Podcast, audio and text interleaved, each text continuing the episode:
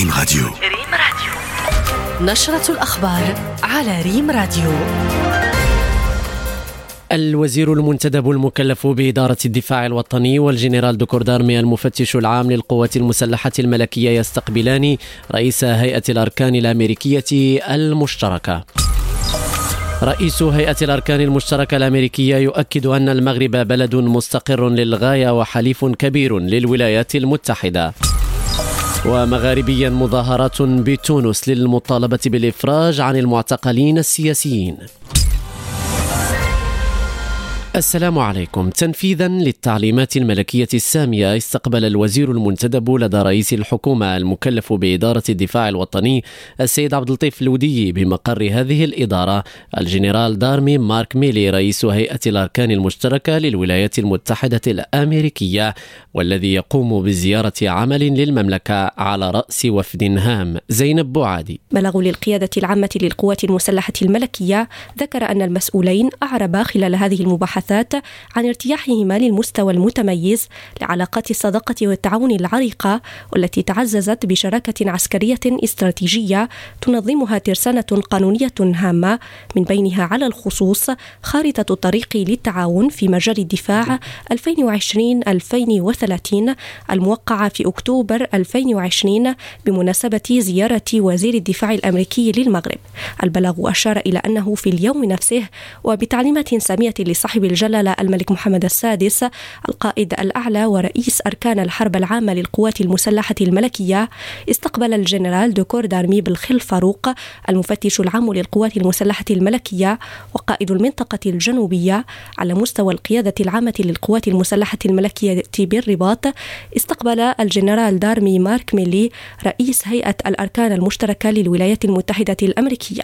وأبرز البلاغ أنه خلال هذه المباحثات التي جرت بحضور حضور رؤساء المكاتب بالقيادة العامة للقوات المسلحة الملكية ومسؤولين عسكريين أمريكيين ساميين وسفير الولايات المتحدة الأمريكية المعتمد بالرباط أعرب المسؤولان العسكريان عن ارتياحهما للحصيلة الإيجابية للجنة الاستشارية للدفاع. وعقب هذه المباحثات أكد رئيس هيئة الأركان المشتركة الأمريكية أن المغرب شريك وحليف كبير للولايات المتحدة وبلد مستقر للغاية في قارة ومنطقة تحتاج إلى الاستقرار.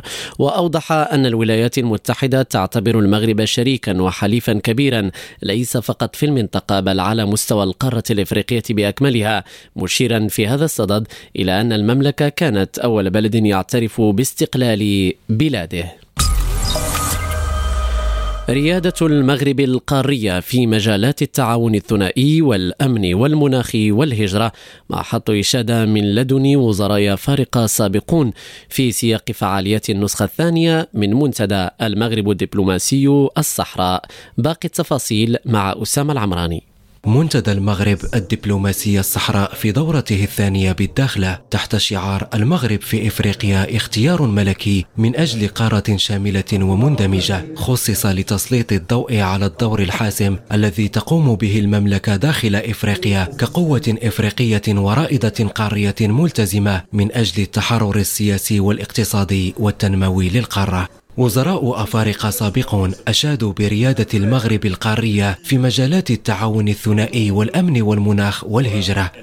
الدورة الثانية للمنتدى تسعى لأن تكون حدثا يجمع خبراء ودبلوماسيين وصناع القرار من القطاعين العام والخاص من المغرب ودول إفريقية أخرى من أجل تعزيز العلاقات الثنائية والدبلوماسيات الأمنية والغذائية والطاقية فضلا عن التنمية المشتركة والتضامن بين بلدان الجنوب.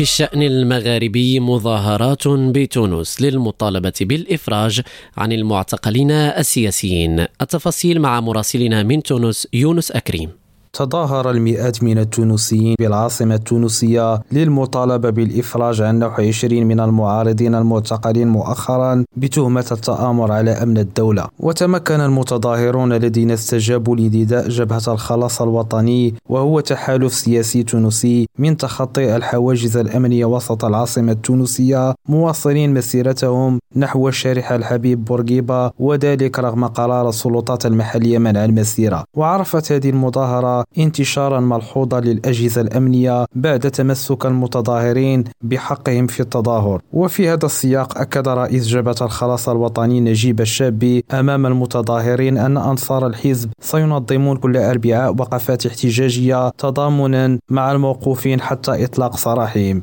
يونس أكريم ريم راديو تونس.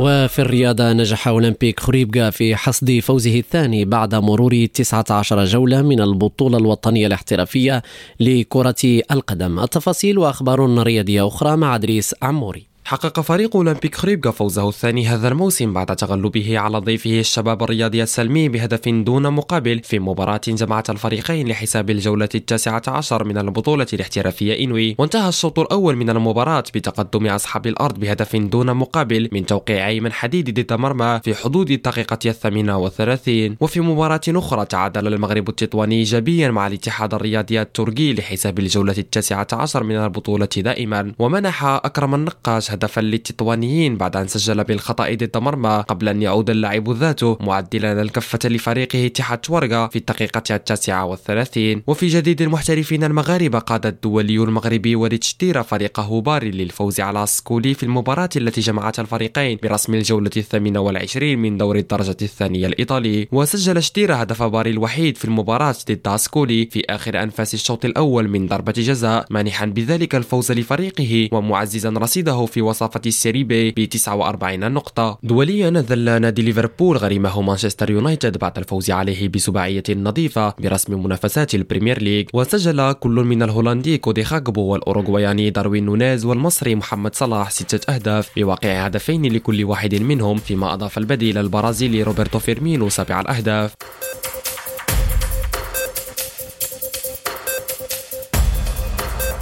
نهاية النشرة تفاصيل أوف ترقبوها على موقعنا ريم راديو point ma.